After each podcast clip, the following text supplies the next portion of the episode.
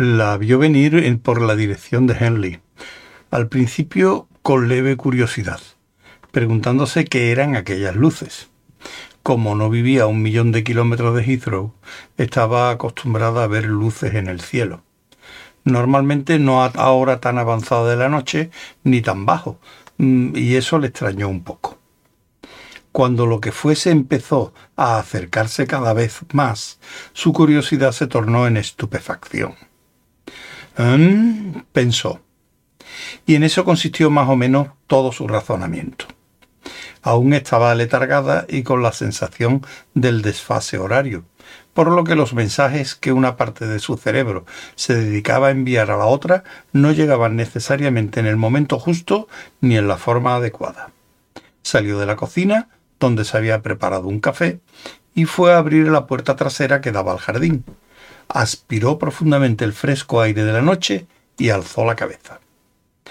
A unos 30 metros por encima del césped había un objeto aproximadamente del tamaño de una amplia furgoneta de reparto. Era de verdad. Estaba allí, suspendido, casi sin ruido. Algo se removió en el fuero interno de Tricia. Dejó caer los brazos a los costados, despacio. Apenas notó el café candente que se le derramaba en el pie. Casi no respiraba mientras la nave descendía poco a poco, centímetro a centímetro. Sus luces se desplazaban suavemente por el suelo, como tanteándolo, sintiéndolo. Se detuvieron en él. No podía esperar a que se le volviera a presentar otra oportunidad. Es que él la estaba buscando, había vuelto. La nave siguió descendiendo hasta posarse finalmente en el césped. No era como la que tantos años antes había visto despegar, pensó. Pero en el cielo nocturno era difícil que unas luces destellantes cobraran formas bien definidas. Silencio. Luego un clic y un hum. Después otro clic y otro hum. Clic, hum, clic, hum. Se abrió una puerta suavemente, derramando luz por el césped hacia ella. Esperó temblando. Apareció una silueta recortada en la luz, luego otra y otra. Ojos grandes que la miraban parpadeando, despacio manos que se elevaban lentamente, saludándola. Macmillan dijo al fin una extraña y tenue voz, articulando las sílabas con dificultad. Tricia Macmillan, Miss Tricia Macmillan. Sí, contestó Tricia, casi sin voz. La hemos estado vigilando. ¿Vigilando? ¿A mí? Sí. La miraron de arriba abajo durante unos momentos, moviendo muy despacio los grandes ojos. Parece más baja al natural, dijo al fin uno de ellos. ¿Cómo? inquirió Tricia. Sí. No, no, no entiendo, confesó Tricia. No lo esperaba, claro está, pero en primer lugar, incluso para ser algo inesperado, no iba de la forma en que podía esperarse. ¿Vienen... es de parte de Zafod? La pregunta pareció causar cierta consternación entre las tres siluetas. Conferenciaron en una especie de lenguaje saltarín propio de ellos y luego se dirigieron de nuevo a ella. Creemos que no, dijo uno, al menos que nosotros sepamos. ¿Dónde está Zafod? preguntó otro, alzando la cabeza al oscuro cielo. Pues no sé, contestó Tricia con aire de impotencia. Está lejos de aquí. ¿En qué dirección? No lo conocemos. Con el corazón encogido, Tricia comprendió que no tenía ni idea de a quién se refería, ni siquiera de lo que estaba hablando y él ya no tenía ni idea de lo que hablaban ellos. Puso resueltamente a un lado sus esperanzas, al tiempo que volvía a poner en marcha las ideas. Decepcionarse no tenía sentido. Había que despabilarse, porque tenía delante la primicia periodística del siglo. ¿Qué debía hacer? ¿Entrar en casa y coger la cámara de vídeo? ¿Y si se habían marchado cuando volviera? Se encontraba absolutamente perpleja sobre la estrategia que debía adoptar. Hacer que sigan hablando, pensó. Ya se me ocurrirá algo. ¿Me han estado vigilando a mí? A todos, todo el planeta. Televisión, radio, telecomunicaciones, ordenadores, circuitos de vídeo, almacenes. ¿Qué? Estacionamientos. Todo. Lo vigilamos todo. Tricia los miró de hito en hito. Eso debe ser muy aburrido, ¿no? dijo bruscamente. Sí. Entonces, ¿por qué? Menos... Sí, menos qué?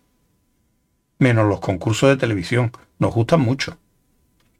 Hubo un silencio tremendamente largo mientras Tricia observaba a los extraterrestres y ellos le devolvían la mirada.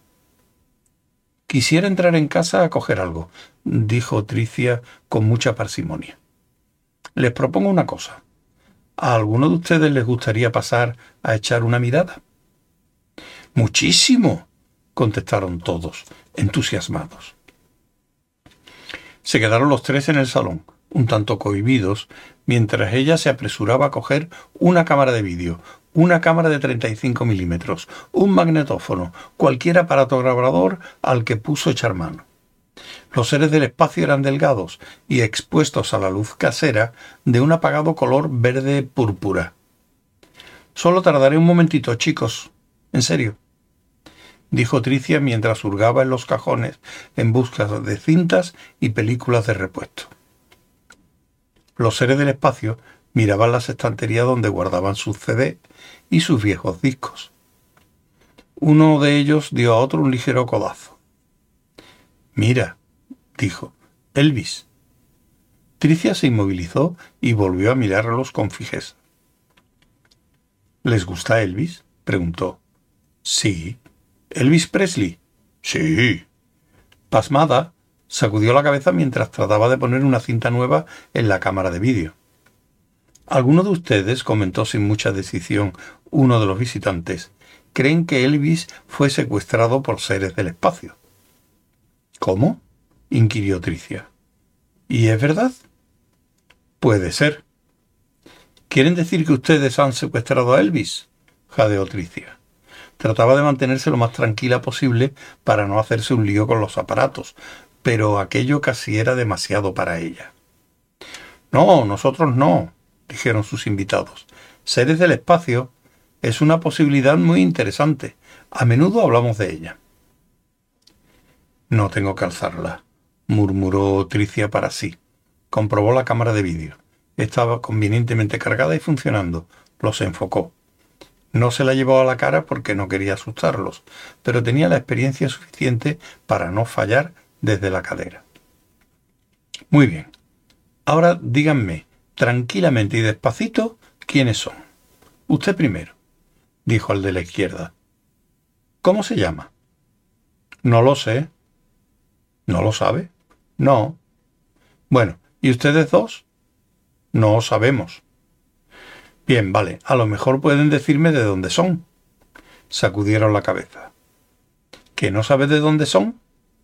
Volvieron a negar con la cabeza. Entonces, ¿qué hace? Mm. Estaba perdiendo el hilo, pero como era una profesional, mientras lo perdía, no dejaba de mantener firme la cámara. Estamos en una misión, dijo uno de los seres del espacio. ¿Una misión? ¿Qué clase de misión? No lo sabemos. Siguió sujetando la cámara con firmeza. Entonces, ¿qué están haciendo en la Tierra? Hemos venido a buscarla. Firme, firme como una roca. Igual podía estar sobre un trípode en realidad. Se preguntó si debía utilizarlo. Se lo preguntó porque tardó unos momentos en digerir lo que acababan de decirle. No, pensó, dirigiéndola con la mano tenía más flexibilidad. También pensó, socorro, ¿qué voy a hacer? ¿Por qué han venido a buscarme? preguntó con calma. Porque hemos perdido la cabeza. Discúlpenme, dijo Tricia, tengo que ir por un trípode. parecían bastante complacidos de quedarse allí sin hacer nada, mientras Tricia buscaba rápidamente un trípode y montaba la cámara. No cambiaba en absoluto de expresión, pero no tenía la menor idea de qué pasaba y no sabía qué pensar. Muy bien, prosiguió cuando lo tuvo todo preparado. ¿Por qué? Nos gustó su entrevista con la astrólogo. ¿La vieron? Lo vemos todo. La astrología nos interesa mucho, nos gusta, es muy interesante. No todo lo es. La astrología sí, lo que nos dicen los astros, lo que predicen. Nos convendría cierta información al, al respecto. Pero... Tricia no sabía por dónde empezar. Reconócelo, pensó. No tiene sentido buscarle vueltas a esto. Así que dijo, pero yo no sé nada de astrología. Nosotros sí. ¿De verdad? Sí, leemos los periódicos, leemos los horóscopos, los devoramos. Miramos todos sus periódicos y revistas con verdadera ansia. Pero nuestro jefe dice que tenemos un problema. ¿Tienen un jefe? Sí. ¿Cómo se llama? No sabemos. ¿Cómo dice él que se llama, por amor de Dios? Lo siento, tengo que corregir esto. ¿Cómo dice él que se llama? No lo sabe. Entonces, ¿cómo saben ustedes que es el jefe? Tomó el mando. Dijo que alguien tenía que poner orden allí. Ah, exclamó Tricia, aprovechando la indicación. ¿Dónde es allí? Ruperto, ¿Qué? Ustedes lo llaman Ruperto, el décimo planeta de su Sol. Hace muchos años que nos instalamos allí. Hace muchísimo frío y no hay nada interesante, pero está bien para vigilar. ¿Por qué nos están vigilando? Es lo único que sabemos hacer. Muy bien, concluyó Tricia. De acuerdo. ¿Qué problema dice su jefe que tienen ustedes? Triangulación. Como ha dicho, la astrología es una ciencia muy precisa. Eso sí lo sabemos. Pues... repuso Tricia, dejándolo en eso. Pero solo para ustedes aquí, en la Tierra. Sí. Tuvo la horrible sensación de percibir un vago destello de algo. Porque cuando Venus ingresa en Capricornio, por ejemplo, eso es visto desde la Tierra ¿Cómo nos vale eso a nosotros si estamos en Ruperto? ¿Qué ocurre cuando la Tierra pasa sobre Capricornio? No lo sabemos. Entre las cosas que hemos olvidado, que suponemos numerosas y profundas, está la trigonometría. A ver si entiendo bien esto, dijo Tricia. ¿Quieren que vaya con ustedes a Ruperto? Sí. Para volver a calcular sus horóscopos de modo que puedan tener en cuenta las posiciones relativas de la Tierra y Ruperto? Sí. ¿Me conceden las exclusivas? Sí. Soy su chica, aseguró Tricia, pensando que como mínimo podía venderla al National Enquirer. Al abordar la nave que la llevaría a los más alejados confines del sistema solar, lo primero que le saltó a la vista fue una serie de pantallas de vídeo en la que se sucedían millares de imágenes. Un cuarto extraterrestre la observaba sentado, aunque centraba especialmente la atención en una pantalla donde se veía una secuencia completa. Era la proyección de la improvisada entrevista que Tricia acababa de hacer a sus tres compañeros.